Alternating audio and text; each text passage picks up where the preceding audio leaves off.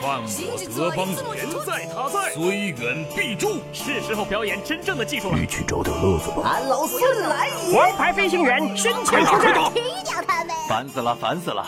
我的观点是：资讯万里挑一，科技择优而用。欢迎收听今天的科技大乱斗。好戏开场了。此前，三六零云盘在微博发布公告称，将停止个人云盘服务，转型企业云服务。在网盘存储、传播内容的合法性和安全性得到彻底解决之前，不再考虑恢复。然而，仅仅过去不到一个月，三六零云盘却回来了，只不过是以三六零企业网盘回归。使用企业网盘必须要提供姓名、手机号等实名信息进行认证。另外还要付费使用，最低九十九元一年，提供一百 GB 空间。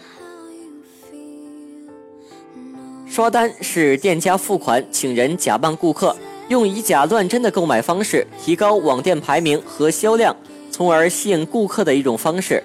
大学生小杨通过看到招聘刷单人员的兼职信息之后，开始了刷单。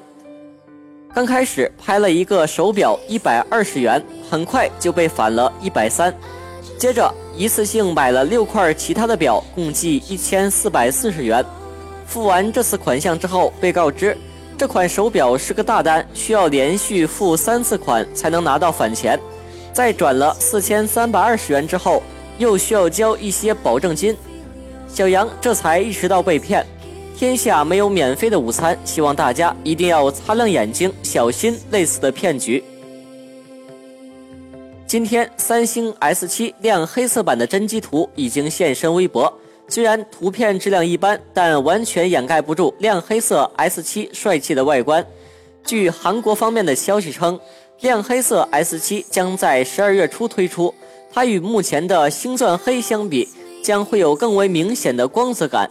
如同 iPhone 七的两种黑色配色一般，据了解，亮黑色是 S 七系列最后一个配色版本。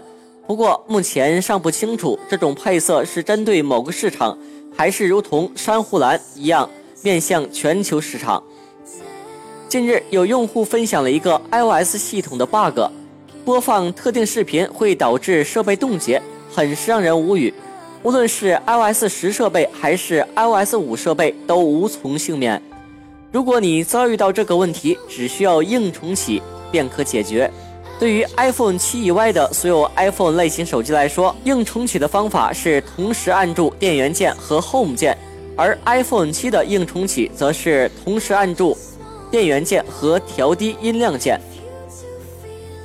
以上是今天的新闻，我们明天再见。